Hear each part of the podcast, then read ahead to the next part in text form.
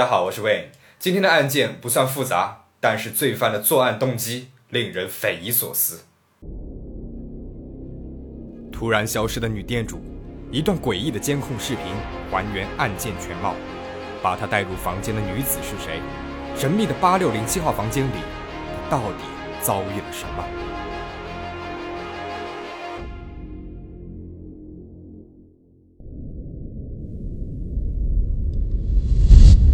二零一二年的深夜，江西省南昌市公安局接到了一个报案电话：一家服装店的女店主中午出了门，但是直到晚上还没有回来。家里面的人怀疑她失踪了。当时报案的时间呢，距离事发不到二十四个小时，还没有到达中国大陆法律规定的失踪人口立案侦查的时间条件。但是从报案人的描述当中，警察还是发现了一些蹊跷的地方。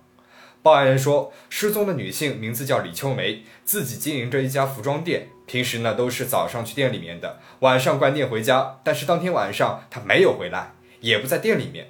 更奇怪的是，服装店的门没有上锁，玻璃门也是半掩着的，店里面的灯也没有关上。服装店里面没有雇佣店员，如果李秋梅需要长时间出门办事，理应是关灯锁门的。但是现在店门和灯都是开着的，这就表明她出去的时候是打算很快就会返回的。而现在人却已经消失了十几个小时了，显然是不合常理的。警方来到这家服装店侦查后，发现店里面的物品摆放整齐，现场没有打斗的痕迹，抽屉里面的现金和财物也没有丢失。那李秋梅到底去了哪里呢？如果是被绑架的话，绑匪应该很快就会跟受害者家里面联系，并且索要赎金。但是十几个小时过去了，家属却没有收到任何来自绑匪的信息，这让警察感觉到事情可能并不简单。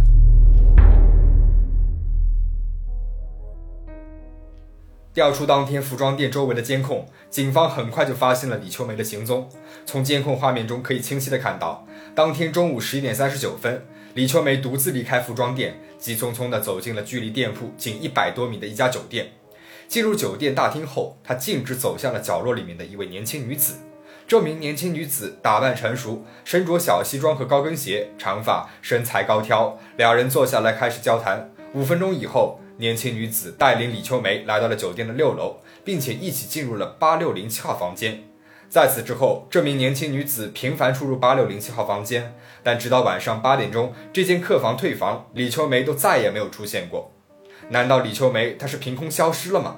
警方立即来到这家酒店，这时的八六零七号房间已经被服务员清理过了，但是技术人员还是从墙壁上发现了几处与墙纸颜色差不多的疑似血迹的痕迹。经过检测，这几处血迹跟李秋梅的 DNA 是一致的，也就是说，失踪的李秋梅很有可能已经遇害了。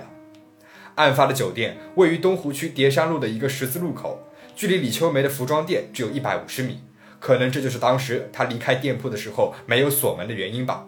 酒店的八六零七号房间面积很小，大约十五平方米，站在门口，房内的所有角落都可以一览无余。技术人员发现了两处血迹，都在卫生间里面。这里呢，应该是案发的第一现场。凶手在作案之后，很有可能已经是冲洗了现场了，并且转移了女店主的身体。但是令警方疑惑的是，房间里面只有一个出口，而这个出口的上方就是监控。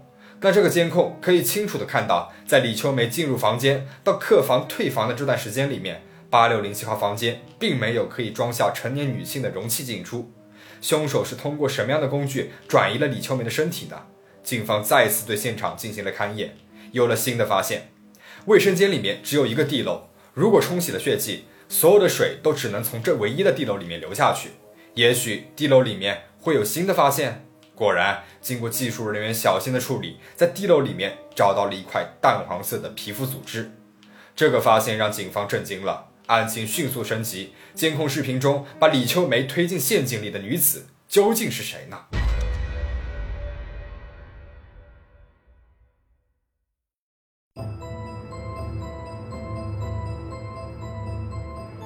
办案警察一遍又一遍地查看当天的监控，通过监控还原了李秋梅遇害当天的细节。十一点三十八分，年轻女子在酒店大堂门口出现，她先是打了一个电话。随后呢，来回踱步，像是在等什么人。一分钟之后，李秋梅背着单肩包从酒店门口的旋转门进来了，径直走向了这个年轻女人。两人坐在大厅的休息区，对着一份纸质的文件，像是在交谈着什么事情一样。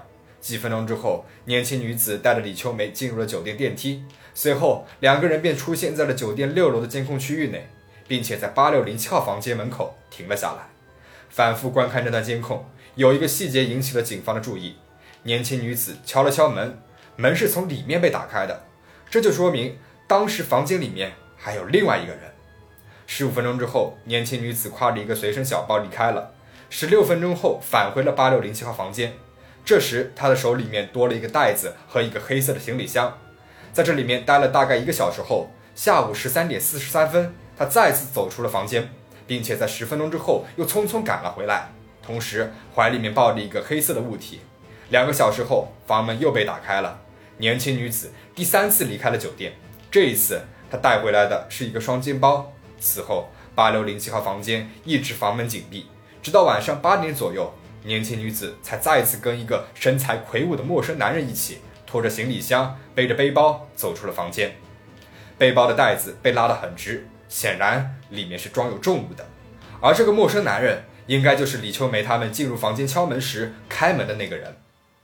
种种线索表明，李秋梅在八六零七号房间里面已经遇害了。这一男一女显然有着重大的作案嫌疑。警方立即开始调查二人的身份。李秋梅家属辨认监控，并不认识这两个人。酒店前台回忆两人的样貌，说男子身高约一米七，身材很结实；女子看起来不到二十岁，长得很漂亮，不像是能够犯下穷凶极恶的罪行的人。而且从监控中我们可以看到，整个过程当中，这个女孩多次进出，表情都很沉稳，丝毫没有惊慌之态。而根据酒店入住登记的身份证信息。入住八六零七号房间的是一个名字叫李小四的十八岁无业男性，但是李小四他本人体型很瘦弱，跟监控当中男人的形象并不符合。办案人员赶到李小四家里面，发现家里面并没有人，邻居呢也不知道他的行踪。这个时候，另一队办案人员着手调查李秋梅的通话记录，发现，在遇害前两天，有一个之前从来没有出现过的可疑号码与他频繁联系。警方认为，很有可能就是这个号码将李秋梅约到了酒店，并且进行了侵害。而这个号码在办理的时候并没有注册个人信息，这很有可能是一场有计划、有预谋的犯罪。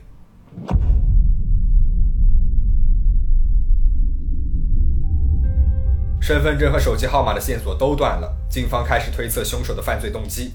经过调查，李秋梅是几年前来到南昌的，她已经离异了，有一个女儿。而她开了十年的服装店，经济条件非常的不错，会不会是为财杀人呢？李秋梅的家人说，他有随身带银行卡的习惯，卡里面有十几万。而在他失踪当天，有一张银行卡被取走了两万元，而取钱银行的 ATM 机器的监控又凑巧坏了。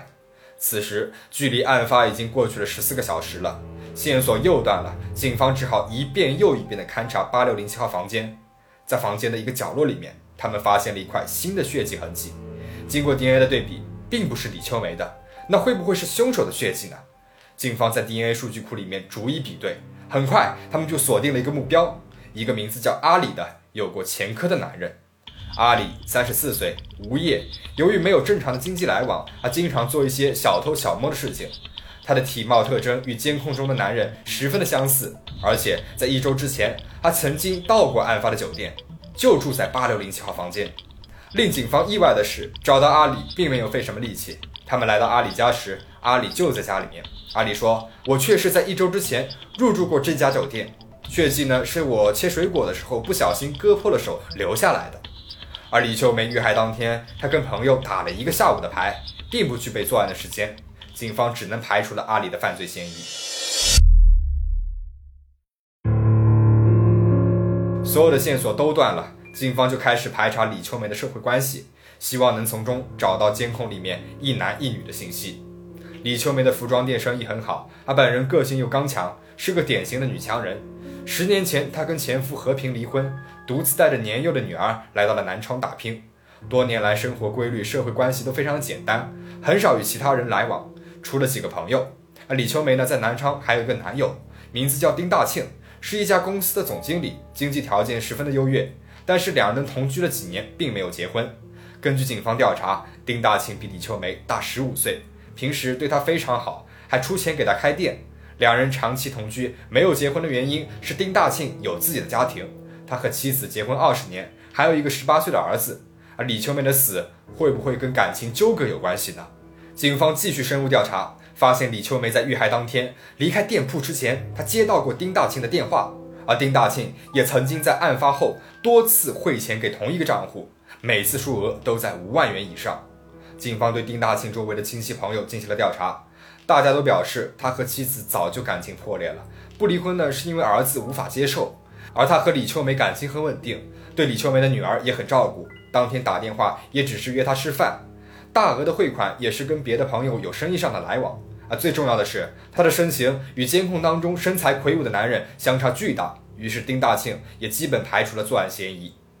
多条线索中断，寻找视频当中男女的传单大量印发，也没有任何的结果。案件发展到这个程度，似乎陷入了僵局。而中国有一句古话叫做“柳暗花明又一村”，就在警方陷入了困局时，事情突然迎来了转机。之前视频中开房登记用的是李小四的身份证，期间李小四一直不知去向。但是就在案件陷入迷局的时候，蹲守在李小四家的侦查员却发现他居然大摇大摆的回家了。李小四说他自己把身份证借给了一个姓黄的女同学。经过辨认，李小四口中的黄姓女同学正是监控当中那名年轻女子黄文文。让警方没有想到的是，监控当中冷静沉稳的黄文文只有十六岁。还是一个职高的学生，在对黄文文的关系进行筛查之后，警方迅速锁定了监控中的男人孔磊，二十六岁，江西上饶人，在南昌生活。二零一二年四月九号，案发后不到四十八小时，警方在一家酒店里面将两名犯罪嫌疑人抓获了。面对铁证，孔磊和黄文文承认是他们杀害了李秋梅，同时为了掩饰罪证，他们还把李秋梅的一部分身体装在黑色行李箱里面，扔到了离市区不远的湖中。两天两夜没有睡觉的办案民警，此时终于松了一口气了。可是令他们没有想到的是，案件到这里才破了一半。经过三天的不间断打捞，冰凉的身体终于是被打捞上岸了。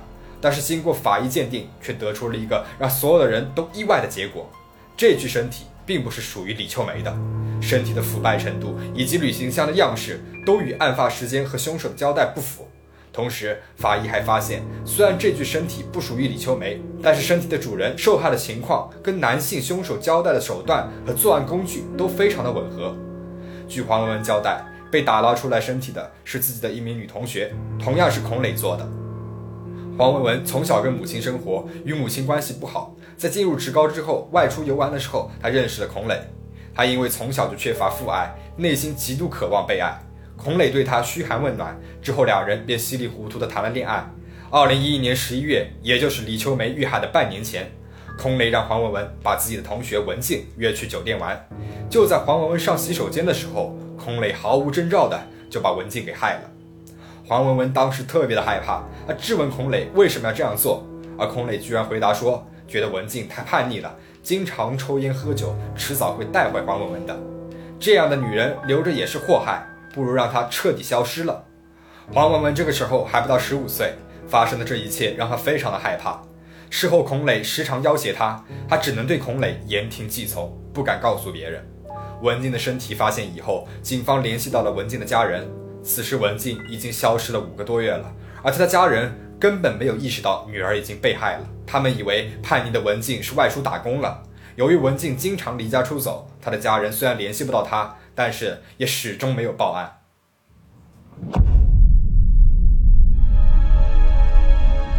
另一边，经过不懈的打捞，监控里面的黑色旅行箱终于被找到了。而作案动机一样让人匪夷所思。孔磊大学毕业，家境优越。二零一二年年初，他刚与相恋七年的女友结婚，在南昌有近百万的房产，生活是相当的不错。他与李秋梅究竟有什么深仇大恨，要这样对他呢？两年前，他租了李秋梅的店铺，但是李秋梅经常给他找茬。孔磊想退租，但是李秋梅她却不愿意了。两人因为两万元的转租费用发生了很长一段时间的经济纠纷，最终孔磊还是放弃了，因为以他的经济条件，他根本就不在乎这两万元。一年后，他路过这家店时，再次看到了门口贴的转租信息，心里的怒火一下子就被点燃了。于是，他就让黄文文以租店为由，把李秋梅骗到了酒店。于是就发生了那可怕的一幕。二零一三年五月九号，江西省南昌市中级人民法院一审判决孔磊死刑，黄文文有期徒刑七年。在得知了丈夫在外面有情人，还是这么凶残的人之后，她的新婚妻子怎么也不能相信，因为孔磊对家人一直很好，善良体贴，甚至在案发当天，他也是给家人买好了早餐之后才出的门。一面是好丈夫，一面是恶魔，是什么让孔磊成了双面人呢？梳理一下他的成长经历，不难窥得一二。孔磊从小家境优越，虽然物质条件非常的好，但是一直缺乏父母的关爱。在学校里面，他也表现得很不友好，经常跟同学有冲突，不合群。学校几次想跟家长沟通，但是孔磊的父母都说太忙了，抽不出时间。长此以往，孔磊的性格是越来越古怪了。他自己交代，他有时候对人非常好，但是有时候却不能忍受一点点不合意的情况出现。一旦有人不合他的心意，他就一定要想方设法的报复别人，才能平息怒火。一开始后果并不严重，但是由于家长一直不闻不问，他伤害了别人，却从未得到过惩罚。那上了大学之后，他又沉迷于一些暴力视听影像，他就想用更加暴力的方式报复别人。而文静的事情之后，他又一直平安无事，所以他的胆子越来越大了，最终是到了不受控制的地步。甚至列了一个清单，准备一一报复与他有过冲突的人。现在想起来，如果不是警方及时侦破了李秋梅遇害案，那么后果也将不堪设想。